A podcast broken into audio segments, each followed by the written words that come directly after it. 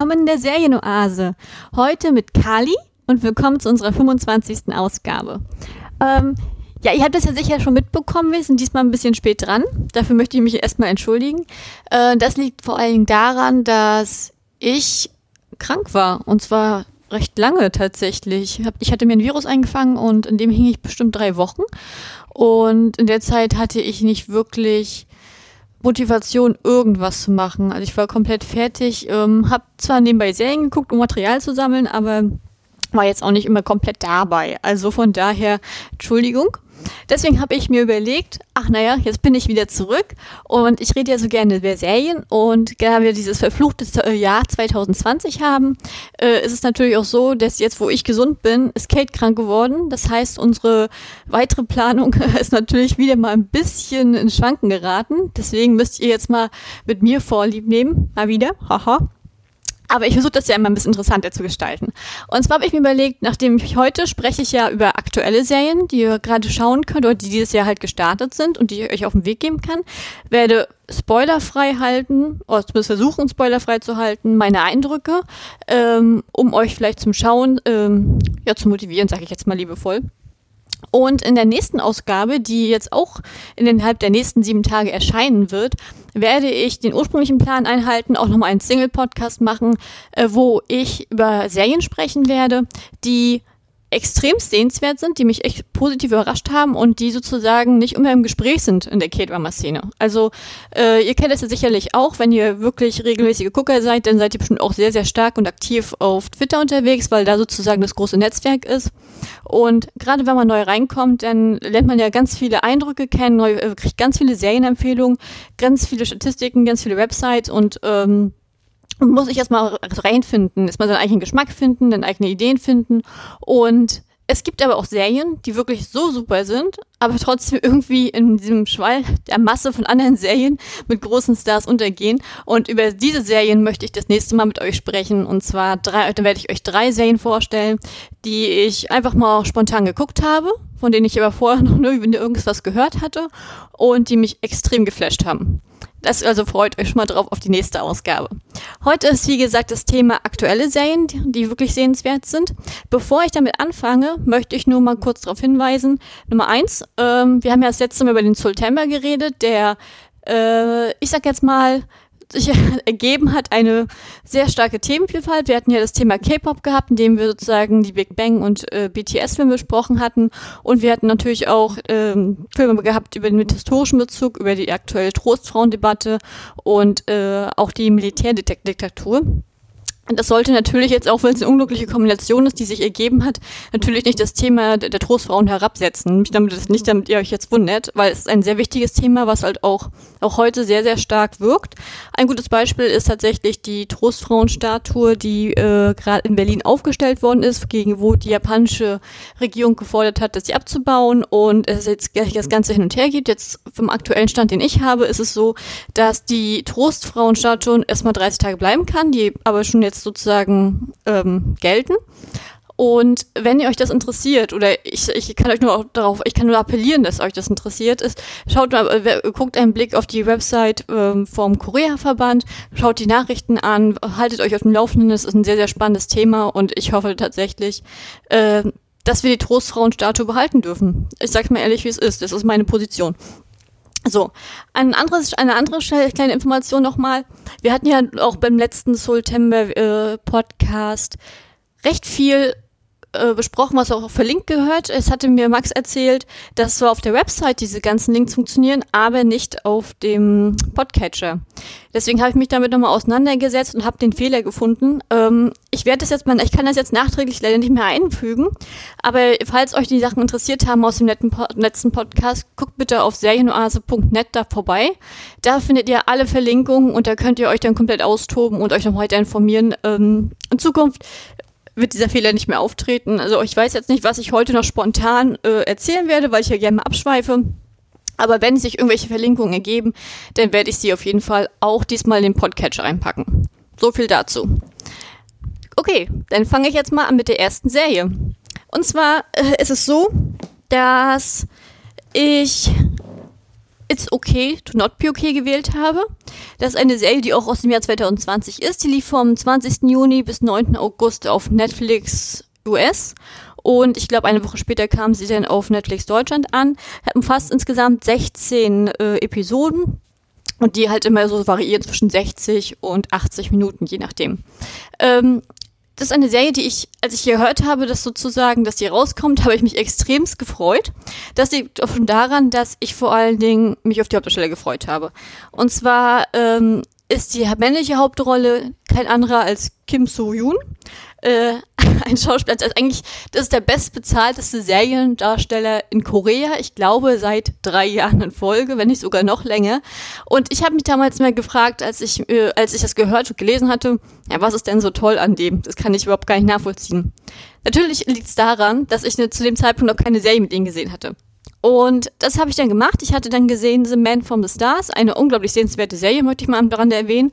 Die findet ihr auch auf Netflix. Und er war einfach bombastisch. Er hat, er, also mal abgesehen davon, dass er ein sehr tolles Spiel mit Mimik hat, hat er auch eine wunderschöne, ähm, ich sag jetzt mal, Intonation. Also ich, ich persönlich springe immer extrem auf Intonation bei Schauspielern an. Also ich finde das immer wieder fantastisch. Ich liebe es.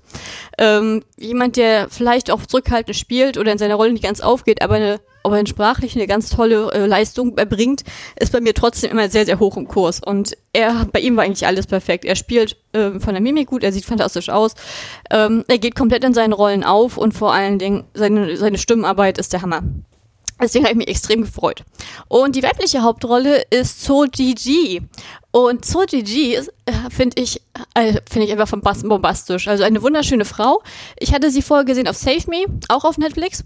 Ähm, ein unglaublich starkes Drama, äh, was äh, sozusagen die, ja, das, die Erlebnisse eines jungen Mädels beschreibt, das halt in eine Sekte hereingezogen wird und versucht auszubrechen, es aber nicht kann. Und das ist, finde ich, sehr, sehr realistisch. Und äh, als ich mal nur nebenbei bemerkt, äh, auch wenn ich jetzt abschweife, ähm, bei Save Me war mich das Spannende, ich hatte diese Serie geguckt Anfang des Jahres und zwar als die erste Welle vom Coronavirus in Korea äh, ja, Einzug hielt, und zwar die erste große Welle. Und die war, wurde ausgelöst durch das Fehlverhalten einer gewissen christlichen Glaubensgemeinschaft, ähm, in Anführungsstrichen Sekte. Ich habe jetzt leider den Namen nicht mehr vor Augen, aber ich will das jetzt auch gar nicht so groß sagen, weil die anscheinend auch nicht so nett sein sollen, wie ich es schon an einigen Stellen gehört habe. Und die hatten sozusagen ähm, bewusst von der Regierung ferngehalten, dass sie infiziert sind, haben sozusagen äh, auch Unterlagen gefälscht und ähnliches und haben dann sozusagen trotzdem große Glaubensveranstaltungen durchgeführt, wo sich halt die ganzen Leute angesteckt haben und die haben sie dann zu Korea getragen. Und das war auch der Grund der ersten koreanischen Welle. Und in dem, als ich das gehört hatte, ähm, hatte ich gerade mit Save Me angefangen. Das hatte dann in der Hinsicht sehr, sehr gut gepasst. Und ich weiß jetzt nicht, welche Erfahrungen ihr sozusagen mit ja, ich sag mal, mit Sekten oder Sektenverhalten habt, aber ich kann an dieser Stelle sagen, ähm, von dem, was ich bis jetzt in meinem Leben schon mitgekriegt habe, auch am Rande äh, von Betroffenen, ist porträtiert diese Serie das ziemlich, ziemlich gut. Also ein kleiner Serientipp von mich am Rande, auch wenn ich jetzt nicht offiziell darüber reden soll, ist es Save Me. So, Punkt. Auf jeden Fall, wegen diesen beiden Darstellern hatte ich mich extremst drauf gefreut. Zum einen, weil ich die auch finde, finde dass die eine optisch eine perfekte Paarung sind. Also ich finde, die sehen wunderschön aus. Das ist echt ein Traumpaar. Und nachdem ich diese Serie gesehen habe, muss ich auch sagen, ganz ehrlich, ich hoffe, die spielen nochmal miteinander. Also das ist, war wirklich eine wunderbare Chemie. Es hat, war, hat alles gepasst. Ich fand das fantastisch. Und der dritte in der Runde, äh, das ist sozusagen, der, der spielt dann den Bruder von Kim So-yoon. Äh, das ist Oh Jung C. Also ich übertreibe nicht mal, wenn ich sage, er hat die Serie gerockt. Er hat es einfach gemacht. Ähm, und zwar, worum geht's eigentlich bei It's Okay to Not Be Okay? Ähm, um das mal zusammenzufassen, es geht letztendlich einmal auf der einen Seite um die erfolgreiche Kinderbuchautorin Kum Moon Und Kum Moon ist, ich sage jetzt mal liebevoll, sehr, sehr kühl nach außen. Also sie hat, ihr wird auch eine Antipersönlichkeitsstörung sozusagen unter, äh, immer zugerechnet. Ich weiß gar nicht, ob die offiziell diagnostiziert worden war oder ob das immer nur die Annahme der anderen war. Aber sie wirkt sehr, sehr wie, wie eine Hexe, präsentiert sich gerne und sie wirkt halt auch sehr gerne nach außen sehr, sehr kühl und äh, ist aber auch sehr einsam, weil sie halt sozusagen keinem Menschen traut und halt sich nur auf sich selbst verlässt. Und auf der anderen Seite haben wir dann äh, die Brüder ähm, Moon. Da haben wir einmal den Gang Tae, das ist sozusagen Kim Soo-yoon, ähm, ein junger Krankenpfleger, der sich um seinen älteren autistischen Bruder kümmert. Und äh, das ist dann der Sancte. Ähm, und die beiden äh, haben sozusagen keine Eltern mehr, sind beides Waisen. Also ich weiß, mein Vater wird, glaube ich, in der Serie Geins gesagt, aber die Mutter äh, ist halt gestorben und deswegen kümmert sich sozusagen Monte um Sancte. Und die beiden haben halt ein Trauma durch den Tod der Mutter. Und gerade äh, Sancte ist ja traumatisiert, weil er anscheinend den Tod der Mutter mit ansehen musste.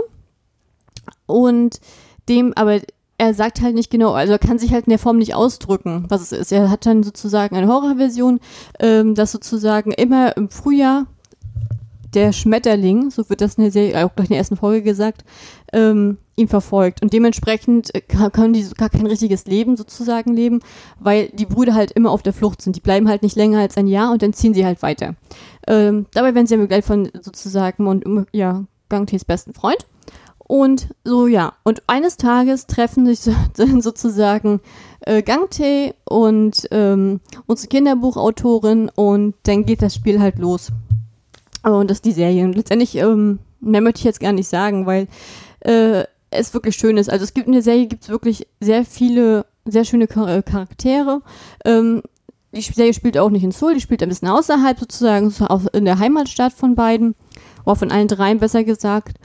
Und äh, es gibt, also ich muss ehrlich sagen, als diese, ich habe die Serie halt immer live geguckt und von Woche zu Woche und ich habe sie extremst gesuchtet. Also es ist wirklich für mich, auch ohne Übertreibung, für mich das beste K-Drama 2020 und Jetzt ist es ja auch schon Oktober und ich glaube, daran wird jetzt auch nicht mehr so viel rütteln. Also das war für mich eine Serie, die mich komplett auf die Gefühlsachterbahn mitgenommen hat. Also da findet sich halt alles drin. Da habt ihr fantastischen Humor drinne. Ihr habt äh, ganz viel Herz und Gefühl, eine richtige Heilungsgeschichte auch drinne. Ihr habt einen Krimi-Aspekt drinne, wo ihr echt miträtseln könnt die ganze Zeit und euch sehr eigene Theorien aufstellen könnt. Ihr habt eine wunderschöne Familienbeziehung drinne. Und es ist einfach, also es ist wirklich eine fantastische Serie, die ist komplett gelungen. Und das Beste an der Serie sind halt diese visuellen Einspieler. Man kriegt dann halt immer mal wieder ähm, die Gedankenwelt äh, von unserer Kinderbuchautorin mit. Das heißt, äh, auch ihre, kind ihre Bücher, die sie geschrieben hat, weil Zhang Te ist ein großer Fan von ihren Büchern. Und wenn er die liest oder wenn Gang Te die liest, dann kommt immer eine Visualisierung, ähm, die sehr hochwertig gemacht ist. Mit einem sehr wunderschönen Soundtrack und wieder wunderschönen visuellen Effekten. Und es passt alles einfach richtig, richtig gut. Das ist wirklich eine wirklich schöne Serie, die, wo ich echt sagen muss, das ist ein Must Sie dieses Jahr. Das ist eine dieser Serie, die man gesehen haben muss. Die kann, das kann ich nur jedem mitgeben. Ihr findet sie auf Netflix. Ähm, ich habe dieser hier auch schon einigen Leuten empfohlen und die waren halt alle sehr angetan auch. Also da gab es keinen, der gesagt hat, oh nee, das hat sich nicht gelohnt zu gucken. Also wirklich fantastisch. Und das ähm, ganze Cast ist fantastisch, auch bis ins, ins, ins letzte Glied rein ähm, perfekt besetzt. Äh, ganz viele Gesichter, die ihr aus ganz vielen anderen Serien kennen werdet. Und vor allen Dingen ähm, den komischen Aspekt übernimmt sozusagen der Verleger äh, von unserer Kinderbuchautorin. Ähm, der wird nämlich gespielt von Kim Yoo-yoon. Und dieser ist dieses Jahr äußerst aktiv, gehört zu den Schauspielern, die gefühlt in jeder Serie sind. Aktuell könnt ihr, äh, könnt ihr ihn sozusagen in Start-up erleben, da ist er dabei. Dann überlege ich gerade, ich habe den jetzt in so vielen Serien gesehen. Äh, aktuell, achso, dann ist er noch bei Dodo Soul, äh, Solar, Solala Land dabei. Äh, oder wie, warte mal, wie heißt die Serie? Dodo Soul Lala Soul, genau. Ganz furchtbarer Titel. Ähm, es wird ja auch aktuell auf Netflix ausgestrahlt. Da ist er sozusagen denn der Chirurg, da ist er dabei gewesen. Und äh, letzt, dann war er noch in Designated Survivor 60 Days auch noch dabei. Ähm, das ist mir aber gar nicht so aufgefallen, aber jetzt ähm, kann ich sein Gesicht nicht mehr vergessen, weil er gefühlt ständig präsent ist. Und der hat zum Beispiel eine fantastische Stimmarbeit. Der hat eine wunderschöne Stimme. Also das kann ich nur an dieser Stelle sagen. Aber das sind wie gesagt ganz viele andere Gesichter, auch sozusagen ähm, Kang Mi-yoon ist auch dabei. Die ist ja sozusagen auch gefühlt in jeder zweiten Serie immer dabei. Das ist sozusagen meine Lieblingsharmonie. Ähm, ist auch wirklich auch eine wunderschöne Rolle von ihr. Also, also ganz ehrlich, ich könnte jetzt hier alle Namen vorlesen. Ähm, guckt euch die Serie an. Es ist wirklich eine sehenswerte äh, eine sehenswerte Partie von Leuten, auch schauspielerisch auf einem ganz, ganz hohen Level, Charakterentwicklung, wunderbar. Also ist es wirklich, um das mal zusammenzufassen, ihr wisst ja jetzt schon, ich bin von der Serie sehr angetan und wirklich sehr begeistert. Und das auch nicht äh, ohne Grund. Es ist wirklich ein tolles Cast dabei. Alle spielen wirklich fantastisch. Das Skript ist super. Alles baut aufeinander auf. Man hat auch schöne Rückblicke. Es ist aber in sich logisch geschlossen, ohne dass man irgendwie welche großartige Fehler findet. Es ist wirklich alles wunderbar durchdacht. Auch die Charakterentwicklung der einzelnen äh, ja, Figuren funktionieren perfekt. Also die Musik ist wunderschön die, die ganzen visuellen Effekte sind wunderschön, die Inszenierung, die Kulissen, also das ist alles greift so ineinander und das ist wirklich eine unglaublich sehenswerte Serie. Anders kann ich das einfach nicht sagen.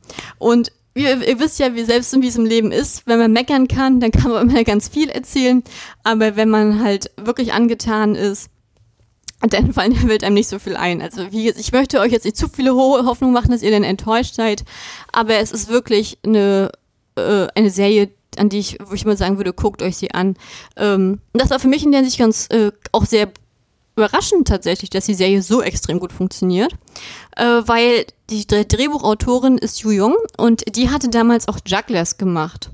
Und ich bin ja auch ein absoluter Fan von äh, Büroromanzen. Am besten immer noch so, ja, kalter Chef, äh, warme Sekretärin. Ich weiß nicht warum, das ist so eine Trope, an der ich immer nie vorbeikomme. Die gucke ich mir halt immer wieder an.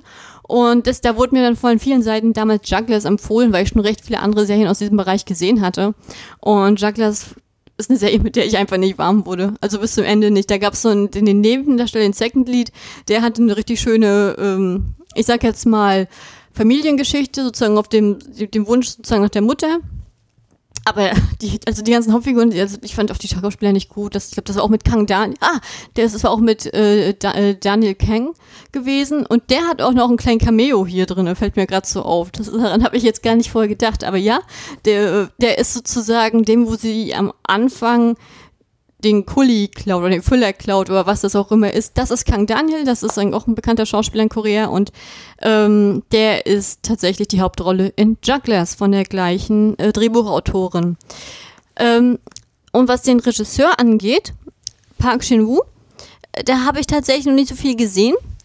Also ich hatte von ihm, das Einzige, was ich von ihm noch kannte, ist Hijackal at Me. Und das ist eine Serie, die ich geguckt hatte, weil ich ja Han Ji-min extrem gerne mag und auch Hyun Bin in der Hauptrolle hat.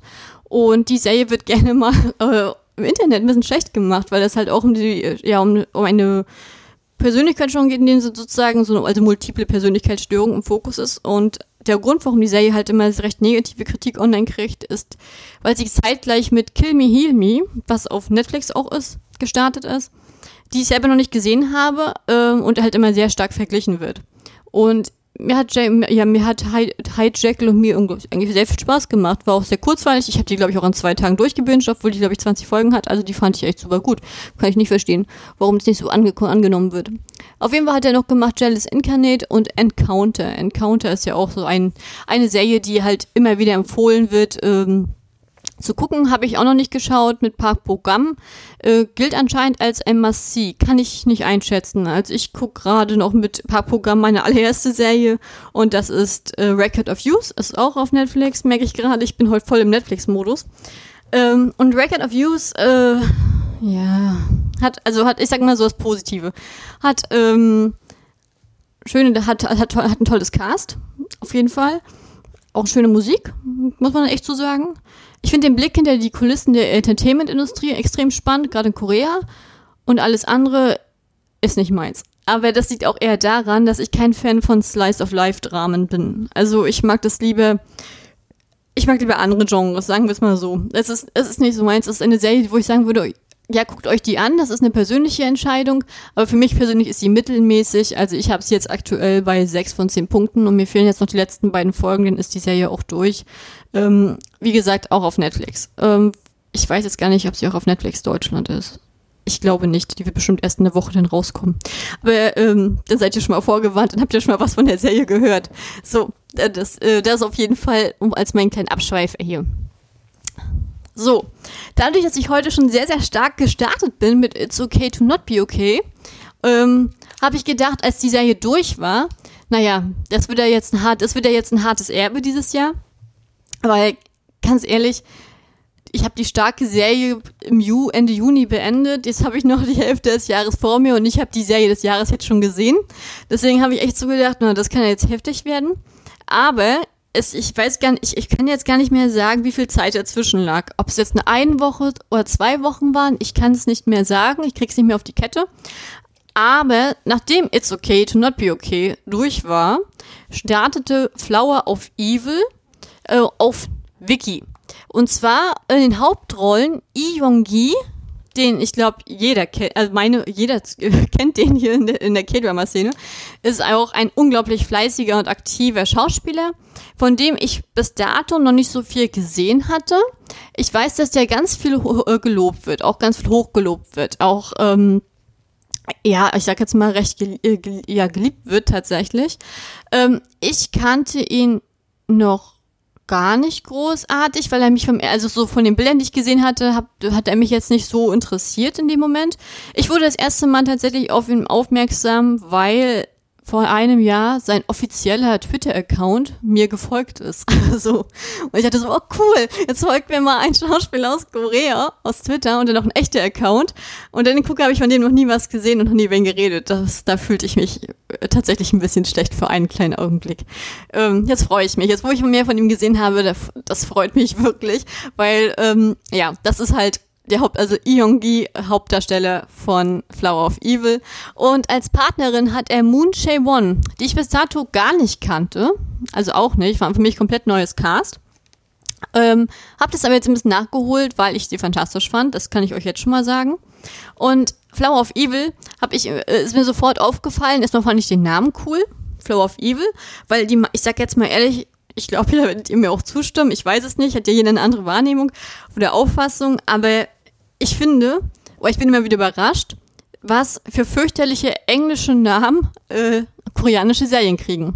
Es gibt es oftmals so, dass die koreanischen Titel äh, recht schön oder recht neutral klingen. Und es ist seltenst der Fall, dass die wörtlich übersetzt werden. Das heißt man wirklich bei sel ganz selten. Das sind meistens Sachen, wo man halt denkt, warum? Also mein absolutes Lieblingsbeispiel ist es, weil ich das so fürchterlich finde, äh, ist die Serie Welcome. Die lief auch jetzt im Frühjahr dieses Jahres, auch auf Wiki meine ich. Und Welcome sozusagen die so also der heißt auch ein koreanisch Welcome so, denn sozusagen und äh, dann hieß sie, wurde auch der Arbeitstitel Welcome beschlossen und kurz bevor sie ausgestrahlt worden ist, wurde das geändert in Meow the Secret Boy. Und das möchte ich jetzt mal wirken lassen. Ne? Also entschuldige. Also ich bin ja so ein Typ, ich gehe, bin ja früher immer sehr, sehr stark nach Namen gegangen, wenn ich meine Serien ausgesucht habe. Die Tatsache, dass ich angefangen habe, asiatische Serien zu gucken, hat mich davon komplett abgebracht, weil brillante Serien oftmals einen unpassenden und total fürchterlichen Titel bekommen. So, deswegen war ich extrem positiv überrascht, als dann sozusagen Flow of Evil äh, angekündigt worden ist. Ähm, da habe ich mich richtig drauf gefreut, muss ich ehrlich sagen, weil es auch eine TVN-Serie ist. TVN hat ja auch mal richtig schöne qualitative, hochwertige Serien. Und Flow of Evil klingt vom ersten, äh, ja, vom ersten Hören einfach ansprechend. Und dann habe ich mir halt die Synopsis durchgelesen. Und da geht es halt im Grunde darum, dass halt ein glücklich verheiratetes Ehepaar in den 30ern halt mit einer kleinen Tochter äh, glücklich zusammenleben. Ähm, sie ist Polizistin und er hat sozusagen so eine Schweißerwerkstatt. Und eines Tages kommt dann der Frau der Verdacht auf, dass ihr Mann eventuell ein Serienmörder ist und fängt an zu ermitteln. Und das fand ich von der Prämisse sehr, sehr stark. So habt ihr gleich mal eine Elsangabe zu der Serie. Worum geht's? Ähm, fand ich super ansprechend. Und bevor die Serie gestartet ist, kam auf Instagram auch sehr, sehr viel Werbung. Und das war aber auch mal diesmal kreative Werbung, die kam. Das fand ich so fantastisch. Man hat, also normalerweise kriegt man ja sozusagen von den Sendern halt immer die, ja, paar Teaser, paar, paar Previews, paar Trailer, dann meistens auch so hinter den Kulissen Material und natürlich die Plakate und aus den ersten vier Folgen dann meistens noch mal ein paar Screenshots. Und dieses Mal war das ein sehr, und dann kam halt auch ein, ja, eine, ich sag jetzt mal auch eine Art Trailer nochmal, kurz bevor es losging. Das, da geht's dann, ja, wie soll ich denn das beschreiben? Also ich krieg das, das ist ja schon wieder ein paar, ein paar Monate jetzt wieder her. Aber es im Grunde geht es halt darum, ähm, dass man halt die Frau sieht, wie sie denn halt äh, in ihr Tagebuch schreibt, meine ich. Ähm, ja, sie ist, wie sie ihren Mann verdächtigt und diese ganzen Sachen aufzählt. Und es aber halt in einem recht qualitativ hochwertigen Rahmen und das war halt der Teaser, halt ohne Bilder von der Serie oder großartig Musik von der Serie, ist einfach nur ihre Gedankenwelt und wie sie das sozusagen aus dem Off einer spricht. Und das fand ich, hat mich extrem angefixt gehabt für diese Serie. Und habe gedacht, na, vielleicht ist das ein guter Nachfolger für It's Okay to Not Be Okay. Und gerade weil It's Okay to Not Be Okay ja auch einen schönen Krimi, also auch eine schöne Crime-Story hatte, um das mal so zu sagen. Und ich habe mich auch nicht getäuscht. Das war wirklich auch eine tolle Serie, wo ich dachte, wow, jetzt feuern sie raus. Ähm, die Serie ist wirklich brillant. Also auch hier hat man in der, in der Serie, kann man sagen, man hat halt diese ähm, Hauptgeschichte, äh, die man aus der Perspektive des Hauptdarstellers mitkriegt. Das ist dann von Lee Gi, das ist dann so, ähm, der den halt Becky Sung spielt, den Ehemann, der wirklich einen liebevollen Ehemann spielt äh, und auch eine sehr glückliche Beziehung mit seiner Frau vorweist. Und der hat halt ein dunkles Geheimnis, weil er nicht unbedingt Becky Sung ist. Bam, bam, bam, bam. Ähm, falls ihr euch jetzt denkt, oh, jetzt hat Kali doch gespoilert. Nee, das kriegt ihr ganz am Anfang mit. Das ist sozusagen jetzt keine großartige äh, Sache. Das seht ihr sofort, auch wenn ihr die ganzen Seriendatenbanken durchguckt, dass bei ihm zwei Namen stehen. Das ist jetzt kein großer Spoiler. Und er hat tatsächlich auch eine Persönlichkeitsstörung. Er ist auch, äh, hat auch diese Antipersönlich äh, antisoziale Persönlichkeitsstörung, die halt auch schon unsere Sch äh, Kinderbuchautorin in einer anderen Serie hatte. Aber auch eine ganz andere, mit einer ganz anderen ähm, Herkunft und einer anderen ja, ich sage mal, einer anderen Darstellung. Ähm, aber trotzdem sehr cool gemacht.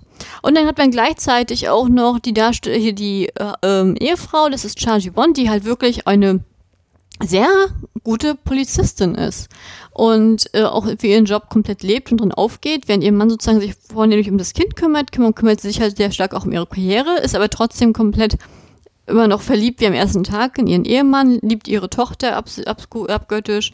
Also ähm, ist eigentlich eine wirklich eine wunderschöne Beziehung, die da gezeichnet wird. Und man sieht dann halt auch recht schnell, dass sie halt auch sehr kompetent in ihrem Job ist. Und was ich halt auch unglaublich spannend fand, ähm, war am Anfang, auch das war auch relativ früh, ich glaube, den ersten 20 Minuten der ersten Folge, meine ich jetzt, äh, also ich versuche das jetzt mal ungefähr auf die Kette zu kriegen, aber ich meine, das war in diesem Bereich. Ähm, da äh, hat sie auch ein Gespräch mit ihrem Polizeikollegen. Und derjenige, der ist sozusagen einer, der so aus dem Bauchgefühl immer entscheidet, der sozusagen die Kriminellen erschnüffelt oder aus seiner Erfahrung halt sozusagen ähm, das Gespür sozusagen hat, das, dass er danach wirklich geht, hat diesen Bauchgefühl. Und da auch recht erfolgreich ist, während sie eine äh, sehr rationale, ähm, sehr objektive Polizisten ist, die komplett nach Beweisen geht. Das heißt, auch wenn alles auf eine Person deutet, aber es halt keine direkten Beweise sind, dann stellt sie es in Frage. Und das fand ich sozusagen als Grundprämisse und die Tats äh, und für den Fakt, dass sie die Ehefrau ist, unglaublich spannend. Und die Serie hat auch ganz viele, also wunderschöne äh, Momente, also sowohl romantische als auch herzzerreißende Momente. Hat einen total tollen Soundtrack. Also den musste ich mir sofort äh, auf iTunes äh, meine Playlist reinholen. Den fand ich wirklich fantastisch. Allein das Titellied ist wunderschön gemacht. Ähm, also wirklich klasse gemacht. Dann haben wir vor allen Dingen auch diese Familiengeschichte, die wunderschön ist. Wir haben ihre Ermittlungsarbeit in dem Fall, in einem anderen Fall, in einem alles umfassenden Fall, äh, die auch wirklich spannend ist. Und das will was heißen, wenn ich das sage, weil ich bin ja nun absolut kein Fan von Krimiserien. Also ich gucke äh, leidenschaftlich gerne Thriller-Serien, aber Krimiserien sind echt nicht mein Fall. Das liegt aber vor allem auch daran, dass ich das Gefühl habe, dass deutsches Fernsehen nichts anderes kann, außer Telenovelas und Krimis. Und das halt immer das Gleiche ist, dass halt immer das gleich abgemischt wird. Und wenn mal ein bisschen was neu Flottes, Neues reingeholt wird, dann sind skandinavische Serien mit dem immer, ja, immer dem gleichen für geschiedenen Alkoholiker, Kopf, der alleine ermittelt und dann irgendein junges Mädchen kennenlernt, mit dem, die, das ihm dabei hilft zu ermitteln. Und das ist für mich halt immer das Gleiche und ich weiß nicht warum, aber wahrscheinlich, weil ich da so überschüttet wurde mit dieser Thematik, bin ich absolut kein Fan mehr von Krimiserien. Ich habe sie einfach über.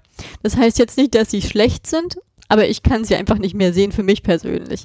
Ähm, deswegen ist es halt das kann, da können mich mal viele nicht verstehen, weil ich ja, ich Thriller-Serien unglaublich spannend finde, aber äh, Krimiserien nicht. Also der Unterschied ist für mich grundlegend, das ist für mich ein Unterschied, ob ich als eine alleine ermitteln geht oder ob halt es immer wieder der Polizist ist, der auf eigene Faust geht. Also ich finde es halt viel spannender. Ähm, jetzt zum Beispiel bei Flower of Evil unserem Hauptdarsteller zu folgen, wie er sozusagen der ganzen Sache auf den Grund geht als Privatperson, der natürlich persönlich betroffen ist, aber wie er das alles so aufdeckt und entschlüsselt, finde ich spannender, als wenn ich mir jetzt so einen, so einen Fall der Woche Krimiserie angucke. Das ist aber jetzt mein Geschmack. Ähm, Flower of Evil auf jeden Fall hat auch bis ins letzte Detail ein tolles Cast. Also, ja, also wirklich. Ich, ich habe die Schwester von, ähm, also Becky Hisung ist ja sozusagen der Name von unserem Hauptdarsteller. Erstmal. Und äh, der hat sozusagen eine Schwester und die fand ich toll. Ich habe die, ich die total geliebt. Also ähm, er heißt eigentlich Do Young Soo und die Schwester ist dann, ähm, oh Gott, wie hieß sie? Das muss ich mal überlegen. Hesu, Hesu. Ich fand die, ich fand die, hab die, fand die fantastisch, die Schauspielerin. Ich habe auch ihre Rolle total geliebt. Und dann haben die halt sozusagen, haben die beiden aus der Jugend noch einen besten Freund.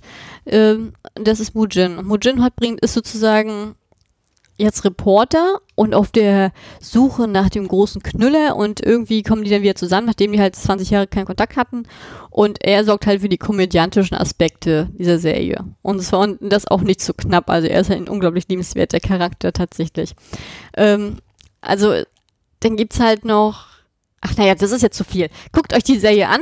Äh, die Serie ist wirklich fantastisch. Ich, die läuft auf äh, Wiki, wird sie ausgestrahlt. Die könnt ihr auch ohne Abo gucken. Und denke halt immer, wenn ihr wirklich, wirklich Fans von K-Dramas seid, dann solltet ihr euch wirklich Wiki zulegen. Also ich finde, das ist eine Tortur, Wiki, äh, auf Wiki live ausgestrahlte Serien zu gucken, denn wenn die ausgestrahlt werden, brauchen sie manchmal zwei, drei Tage. Wenn ihr Pech habt, bei chinesischen Serien ein bis zwei Wochen, bis die Folge gesubbt ist, aber fertig gedrehte Serien auf, äh, auf Wiki sind einfach das Paradies.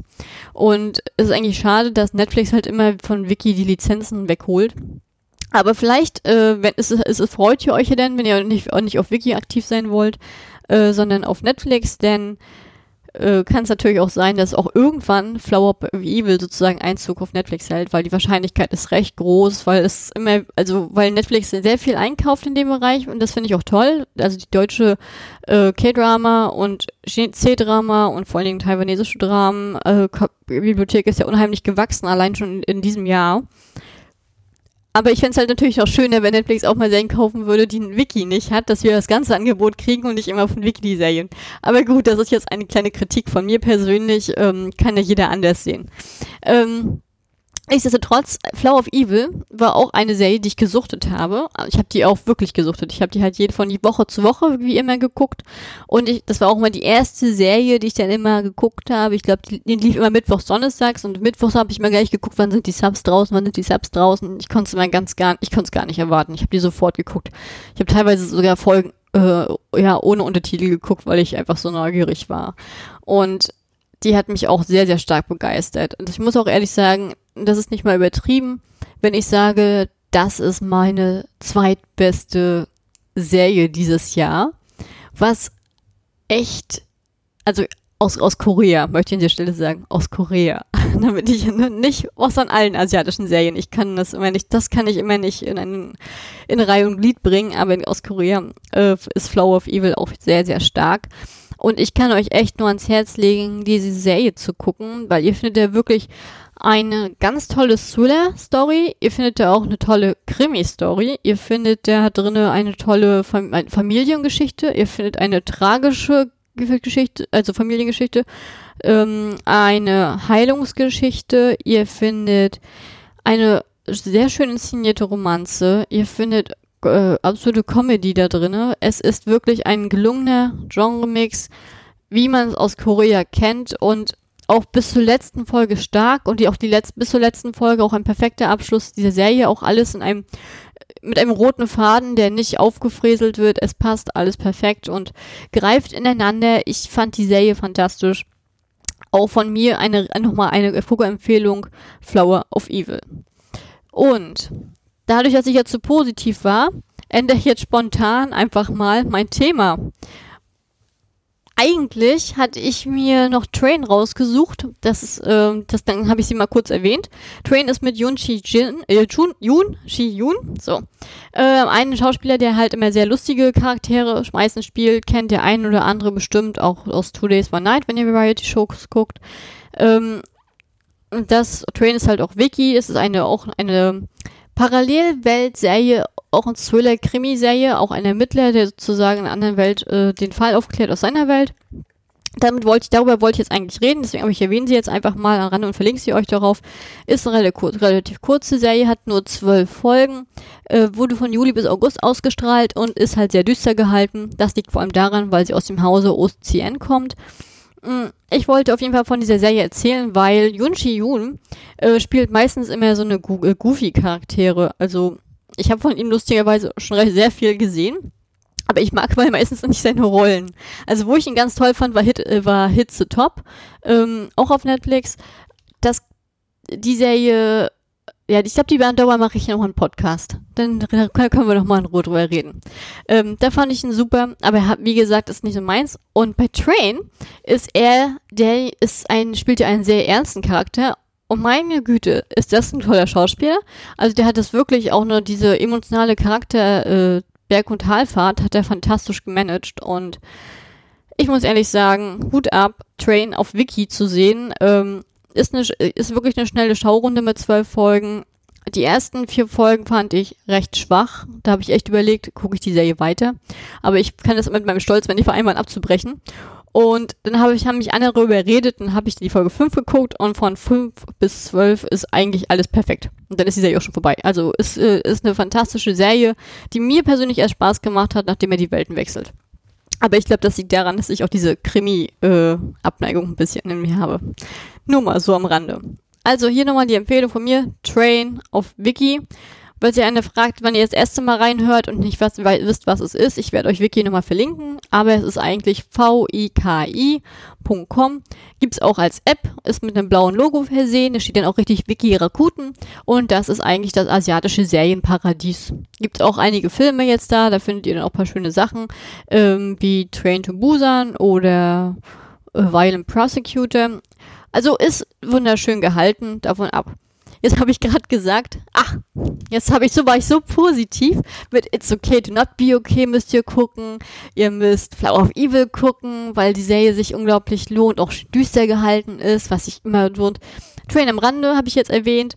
Ähm, aber wenn wir schon dabei sind und mit aktuellen Serien fällt mir gerade so ein, dann würde ich gerne auch über eine Serie reden, die ich gestern beendet habe, weil gestern die letzte Episode ausgestrahlt wurde. Und das ist Alice. Und Alice ist auch auf Wiki. So. Die hat insgesamt 16 Folgen. Wie gesagt, bis gestern ist sie gelaufen, am 28. August gestartet, lief immer Freitag, Samstag, auch wieder klassisch äh, von 60 bis 80 Minuten, je nachdem äh, war die, waren die Folgen. Das ganze, also dieses ganze Hauptcast tatsächlich war mir unbekannt an dieser Stelle. Ähm, ich wusste sozusagen, dass der Hauptdarsteller Joe Woon, dass der bei Bridal Mask mit sozusagen die Hauptrolle hat. Eine Serie, die ich auch schon Ewigkeiten auf der Watchlist habe, die aber auf gar keiner offiziellen Datenbank drauf ist. Und das finde ich halt immer sehr, sehr schade, weil das würde ich schon gerne haben. Aber ich habe durch Zufall heute gesehen, dass äh, er auch die Hauptrolle bei Good Doctor spielt. Und die Serie ist auf Netflix. Also werde ich mir die wahrscheinlich demnächst auch mal angucken. Ähm, er war neu für mich und dann haben wir sozusagen als weibliche Hauptdarstellerin in der Serie Kim Hee-soon. Die kannte ich bis dato auch noch nicht. Das war, äh, obwohl ich, nee, stimmt gar nicht. Ähm, wenn ich drüber nachdenke, sie war auch die Hauptdarstellerin in Face mit äh, Lee Min-ho, dieser Zeitreiseserie. Die fand ich auch ziemlich gut. Ähm, doch, aber sonst, aber sonst habe ich mit ihr nichts gesehen. Ähm, muss ja mal machen, weil ich fand sie als Schauspielerin wirklich fantastisch und die beiden sind, glaube ich, über zehn Jahre auseinander und das hat man der Serie überhaupt nicht gesehen, angesehen und fand ich echt schön. Nichtsdestotrotz, Alice of Wiki. Das ist für eine die perfekte Serie für Fans von Fantasy oder Science-Fiction-Serien. Ihr findet in dieser Serie beides. Und ähm, diese Serie, ich will nicht sagen, dass sie verwirrend ist. Das will ich, das, das wäre zu viel gegriffen. Man kann der Sache gut folgen, es wird auch gut alles gut erklärt. Aber ich glaube, die Grundprämisse ist so einzigartig, dass sie nicht viel Sinn ergibt. Also, ja, alles kann ich jetzt gar nicht sagen. Ja, und das kann ich gar nicht sagen. Ähm, Grunde, im Grunde geht es eigentlich darum, mal grob zusammengefasst, wir haben ein die männliche Hauptdarsteller ist ein Polizist und der sucht halt seit zehn Jahren ähm, den Mörder seiner Mutter und ermittelt dabei und stößt dabei halt auf Zeitreisende. Ich weiß jetzt gar nicht, wie es im Deutschen untertitelt war, weil ich im Englisch gucke.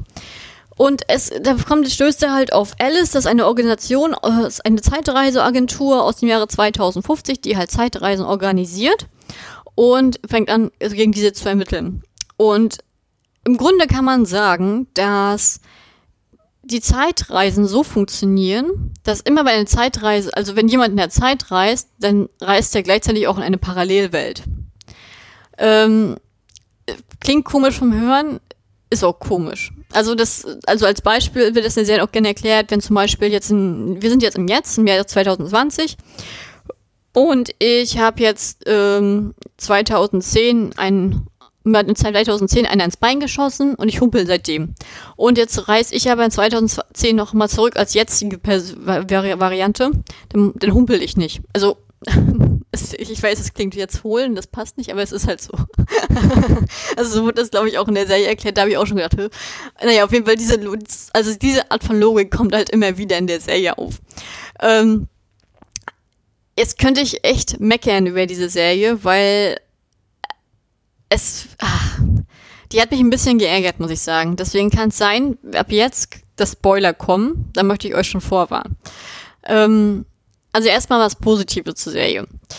Die Serie hat wirklich fantastische Schauspieler, die auch sehr gut harmonieren, hat ein sehr cooles Cast. Auch da kann man nichts sagen, auch qualitativ hochwertig inszeniert. Auch die Spezialeffekte haben meiner Ansicht nach wunderbar geklappt.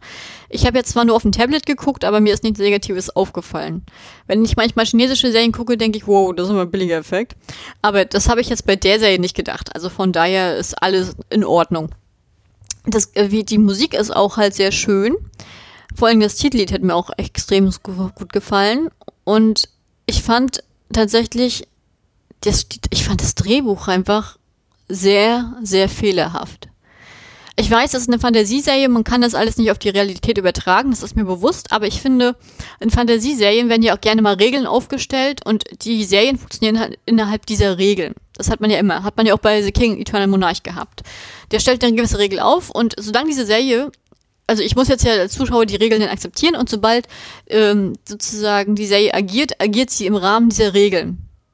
So, das finde ich halt auch okay, gerade bei Fantasy-Serien. Und bei Alice hatte ich den Eindruck gehabt, dass sie ihre eigenen Regeln permanent vergessen und dann deuten, also dann, dann, bauen sie halt immer wieder neue Regeln auf und immer wieder neue Regeln und die funktionieren halt alle nicht. Und äh, dann hat man sich, dann, dann hat man sich an das daran gewöhnt und dann kommt wieder was Neues und dann funktioniert das wieder nicht und dann hat man es akzeptiert und dann kommt das und dann zum Schluss wird alles über Bord geworfen. Und also diese Serie hat mich wirklich geärgert. Das anders, also anders kann ich das nicht sagen, weil es ist wirklich das ah so, und dann hat man die ganze Zeit eine Liebesgeschichte da drinne, die so reingefertigt wird, die eine ganze Zeit einen extremst incestuösen Vibe sendet. Und das möchte ich nicht mehr übertreiben, möchte ich nicht mehr übertreiben.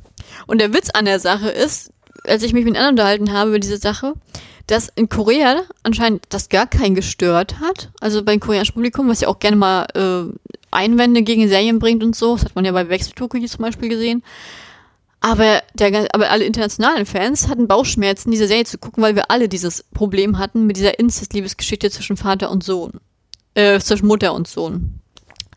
Und dieser, dieser Vibe, der hielt sich sehr, sehr lang, dass es mir teilweise unangenehm war, diese Serie zu gucken. Und ich mir dachte, wo will denn diese Serie hin? Wo will diese Serie hin? Warum? Warum macht sie das? Warum? Und äh, was, was ich halt auch komisch fand, ist mit diesen Parallelwelten. Man hat das Gefühl, die reisen halt immer in die gleiche Zeit, immer in die gleiche, in, auch immer in die ganz genau in die gleiche Parallelwelt. Und immer auch wenn, wenn sozusagen ein Zeitreisender stirbt, dann ist der in einer anderen Parallel wieder da. Obwohl ich, obwohl von meiner Logik ich immer sagen würde, okay, jetzt ist, ist, hat der, ist, sind die 2050 in die Zeit gereist. Das heißt, die gehen in eine Parallelwelt. Okay. Dann sind die halt in dieser Parallelwelt, aber wenn sie da sterben, ist doch der Zeitreisende von 2050 tot. Also wieso ist der denn in den anderen Parallelwelten auch? Ist seine Persönlichkeit tausendmal aufgesplittet worden? Und also solche Makel finden sich in der Serie permanent. Und da gibt es auch ganz viele Sachen, die greifen einfach nicht so ineinander, wie sie sollten. Also ich habe da auch echt, also ich habe jetzt leider keine offizielle Rezension geschrieben, die sagen könnte, oh ja, guckt euch das, wenn euch das interessiert, guckt mal auf My Drama List, hier auf, auf meiner, auf meinem Kali Sun Profil die ganzen Reviews an. Ähm, habe ich nicht gemacht, aber ich habe sozusagen, ich bin ja immer, wir haben immer ganz viele Gruppenchats und ich habe jetzt auch von der Freundin das übernommen, sozusagen auf in der K-Drama-Szene, immer wenn aktuelle Serien ausgestrahlt werden, ähm, haben wir Gruppenchats über die aktuellen Serien, in denen wir uns austauschen.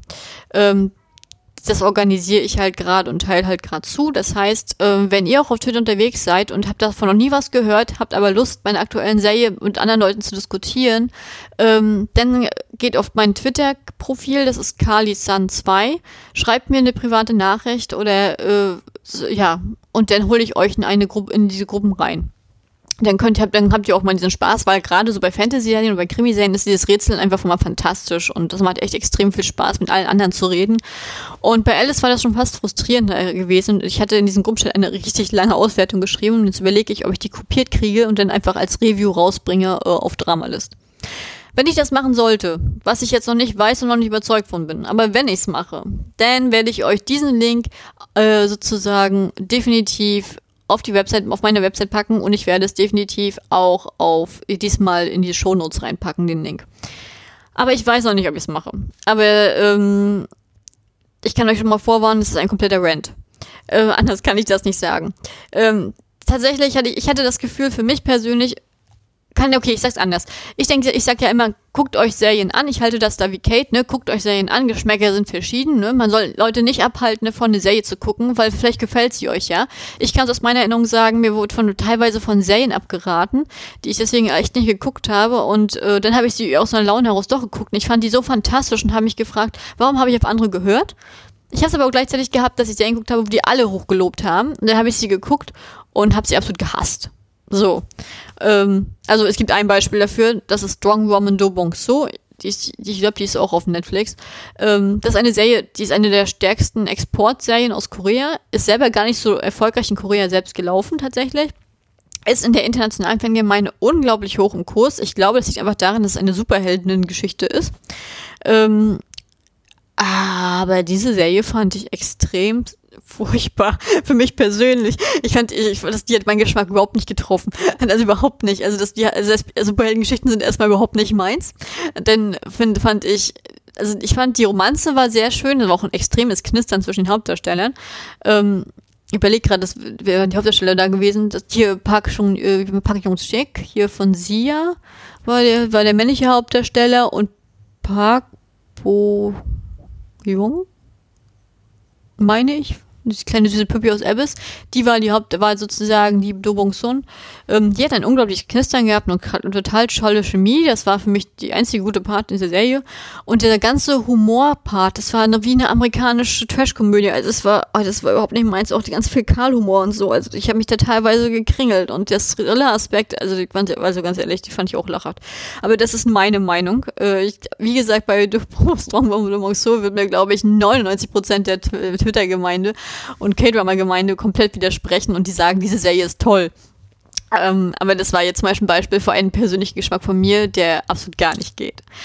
Ja, so. Und bei Alice ist es halt so, ich finde, Alice hat richtig tolle Momente und auch richtig tolle Effekte und ich fand, also ich, ich fand tatsächlich Alice auch sehenswert. Das war für mich eine Serie, die ich halt auch von Woche zu Woche geguckt habe, immer die zwei Folgen.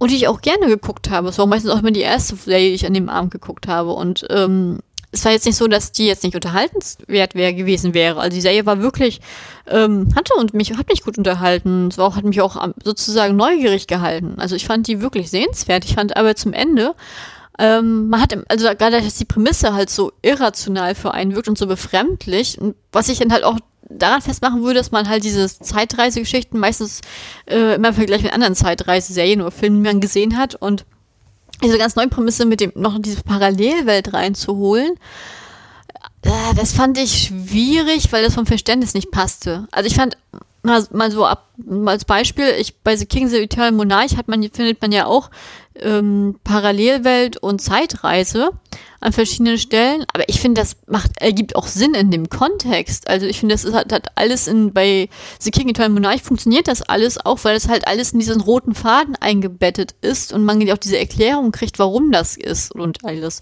Ähm, falls euch das neugierig macht und ihr habt The King Eternal Monarch noch nicht gesehen, auch auf Netflix. Also ich glaube, Netflix ist heute mal das Wort des Tages. Also ich habe mir heute wirklich dankbare Serien angeguckt, die wirklich gut verfügbar sind. Ähm, nichtsdestotrotz, Alice, das auf Wiki spielt, ähm, verliert einfach diesen roten Faden. Und ich weiß nicht warum. Es, es, ist, ähm, es ist tatsächlich frustrierend für mich dann gewesen. Also, weil ich habe gedacht, man hat immer noch diesen Glauben, naja, das wird alles schon in einen großen Kontext eingearbeitet werden und die werden schon alle Enden aufschlüsseln und dass alles so einen roten Faden auch endet. Das machen sie auch. Aber sowas von unbefriedigend, dass es halt einfach keinen Sinn ergibt. Also ich finde, ich fand, dass die letzte Episode insgesamt in keiner Form einen Sinn ergeben hat. Ich habe dann nur Fehler gefunden. Also ich habe ich hab mir die ja im Gruppenchat auch geschrieben, deswegen kann ich, weil ich sie durchnummeriert hatte, ähm, ich habe 17 schwerwiegende Fehler gefunden tatsächlich für die Logik, für die Logikhandlung. Und das waren nur die, das waren nur die Fehler, die mir beim Sichten aufgefallen sind. Also und ich habe das nicht mehr aufgeschrieben. Ich habe diesen Moment, ich habe die einfach nur so mal aus der Erinnerung gemacht und ich bin davon überzeugt, dass man noch viel mehr Fehler findet, wenn ich die, wenn ich, also wenn man sie nochmal guckt, die Folge. Also, ah. aber das ist eine Sache, darüber kann man diskutieren. Das ist an sich trotzdem ein qualitativ hochwertiges Ende. Das ist jetzt keine Serie, bei der ich sagen würde, äh, das lohnt sich nicht zu sichten, das ist falsch. Das ist eine Serie, wo man echt viel diskutieren kann am Ende. Also wenn ihr noch jemanden anderen habt, der die Serie auch guckt, dann könnt ihr euch da, glaube ich, den Mund fusselig diskutieren am Ende, weil jeder auch eine andere Meinung hat. Und für mich, also mich hat diese Serie echt so ein bisschen gespalten in der Hinsicht, weil ich echt denke, dass da so viel Gutes zusammenkommt, aber das Skript hat es für mich ein bisschen kaputt gemacht am Ende. Aber wie das genau aussieht, warum das so ist, das solltet ihr auf eigene Faust erfahren. Denn ich weiß nicht, wie es euch geht, aber bei mir ist es immer so, wenn mir Serien, wenn mir Leute und auch eine große Ab Anzahl von einer Serie abraten, dann werde ich so neugierig darauf, dass ich die Serie gucken muss. Und in 90% der Fälle hat mir die Serie dann auch immer gefallen. Also, ja. Ich glaube jetzt nicht mehr spontan sein sollte, wo ich hätte darauf hören sollen, wo ich mich auch geärgert habe, dass ich es nicht gemacht habe. Das war bei The Scholar Who Walks the Night habe ich auf Netflix geguckt. Ist auch mit ihr äh, Young-gi, dem wir schon bei Flow of Evil die Hauptrolle zugewiesen hatten. Ähm, und Lee Soyuk heißt der, glaube ich. Jetzt meine ich spontan, den habe ich in Burn und Again auch gesehen oder in Sweet Stranger Me.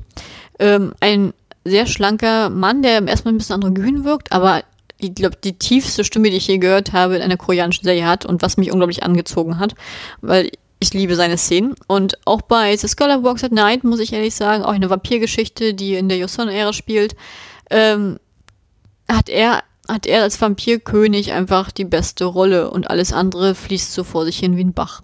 Aber das war, ich glaube, dabei auch da der Sache geschuldet, als ich die Serie geguckt habe, war ich nicht in der Stimmung für eine historische Serie in dem Moment, weil anders kann ich mir das nicht erklären.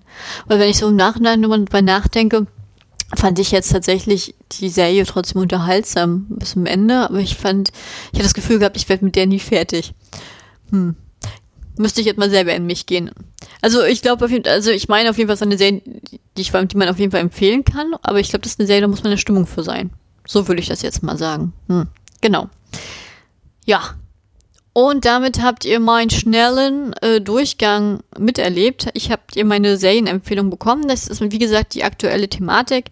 Äh, was die aktuelle Situation angeht, ähm, Max war jetzt auch krank, deswegen müssen wir mal gucken wegen der Aufnahme.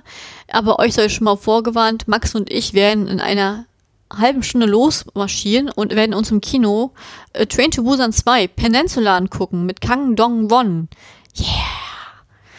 Äh, wenn, ihr euch jetzt fragt, warum, warum freut ihr euch drauf? Ja, äh, wir hatten ja schon mal, also Max und ich hatten ja früher schon mal äh, Train to Busan besprochen und natürlich wird jetzt auch der zweite Teil auch äh, demnächst einen Podcast bekommen. Und ich muss ehrlich sagen, Kang Dong-won ist ein Schauspieler, der ähm, außerhalb von Asien fast gar nicht bekannt ist, warum auch immer. Das ist aus der, also das, er macht meistens Filme und er ist mein absoluter Lieblingsschauspieler, was Filme angeht. Ähm, hat auch schon das ein oder andere Mal mit Kang, Dong, äh, Kang Song Ho nee, Song Kang, oh, oh, ich kann nicht mehr denken. So, Kang Song Ho mit, äh, sozusagen ähm, gearbeitet und äh, ja, ich weiß nicht, ich, ich liebe ihn als Schauspieler einfach. Also ich erwarte jetzt nicht so viel von dem Film, aber ich freue mich, dass ich ihn auf der großen Leinwand sehen kann, weil das ist ja mal für mich der schönste koreanische Film auf der großen Leinwand zu sehen. Und auch meine Hauptmotivation, wo ich mir immer diese BTS-Filme angucke, einfach, dass ich auch in einem Mainstream-Kino mal koreanischen Untertiteln sehen kann. Das finde ich toll. Ähm, nichtsdestotrotz, also ich habe heute, nur mal um das zusammenzufassen vom heutigen Tag, It's Okay to Not Be Okay, findet ihr auf Netflix, ist ein Must-See. Flower of Evil ist auf Wiki ist ein Must-See. Wir haben, dann habe ich kurz Train erwähnt. Train, die Thriller-Serie mit der Parallelwelt, auch auf Wiki, ist eine unterhaltenswerte Serie tatsächlich. Die haben ein bisschen braucht, um in Gang zu kommen, aber sehenswert, definitiv.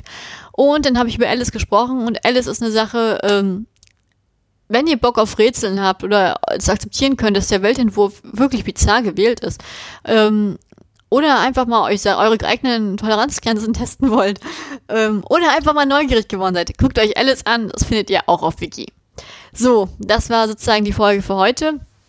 Ähm, Kate, es fällt, wie gesagt, leider jetzt eine Weile aus. Ich weiß nicht, wie lange. Mal gucken. Von meiner Seite gute Besserung, Maus. Ähm, ich hoffe, du bist bald wieder da.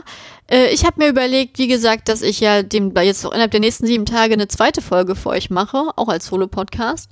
Und das werden dann das, was ich ursprünglich auch geplant hatte, äh, die Schatzkiste werden.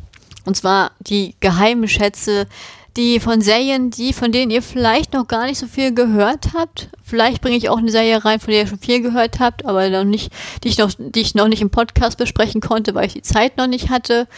Ähm, für mich ist auf jeden Fall in diesem Moment nur eine Serie festgesetzt, aber ich liebe Eugel noch mit einer, mit an zwei anderen. Ähm, Werde ich auch wieder versuchen, spoilerfrei zu halten. Aber das sind dann echt Serien, wo ich denke, also in dieser Kategorie werden dann Serien besprochen, ähm, wo ihr vielleicht nicht als erstes drauf stoßt oder wo euch nicht jeder sagt, guckt die, aber die wirklich sehenswert sind und die echt extrem viel Spaß machen, auch wenn die halt jetzt nicht so oft in Hashtags genannt werden. Weil sie vielleicht sogar schon älter sind und nicht aktuell ausgestrahlt worden sind. Das ist der Plan von mir. Ähm, falls ihr es noch nicht macht, folgt uns auf Twitter mit Serienoase oder schaut auf unserer Internetseite auf der serienoase.net vorbei. Ähm, wollt ihr in die Gruppenchat, Gruppe, diese sehr aktuellen K-Drama-Gruppenchats rein? Wir haben auch eine Gruppe für taiwanesische Serien, chinesische Serien, japanische Serien und koreanische Serien. Ähm, wollt ihr von den aktuellen Neustarts irgendwas sehen oder was gerade ausgestrahlt wird? Ähm, schickt mir eine Nachricht auf Twitter unter kalisan2 ähm, oder geht auf Serienoase, das ist das leichteste und da findet ihr auch äh, in der Beschreibung sozusagen mein Profil, dann könnt ihr mir da jetzt halt eine Nachricht schreiben und sagen, ihr wollt zugefügt werden und dann kriegen wir das alles in die Wege geleitet. Ähm, dadurch, dass ich ja immer relativ viele Serien gucke und auch auf die Wünsche der anderen eingehe, äh, ist es tatsächlich so, dass ich sehr viele Gruppenchats äh, an, aktuell anbieten kann. Und falls ihr denn einen Serienwunsch habt, kann ich auch gerne versuchen, Leute zu rekrutieren, dass ihr eine Gruppe äh, sozusagen bingen könnt. Das ist alles möglich. So, und das war's von mir. Vielen lieben Dank, dass ihr es bis hier bis, äh, mit mir ausgehalten habt. Ähm, falls ihr mich vermisst, innerhalb spätestens in sieben Tagen hört ihr dann die Geheimschätze. Und ja, ansonsten wünsche ich euch noch einen wunderschönen Tag. Viel Spaß noch. Eure Kali. Ciao.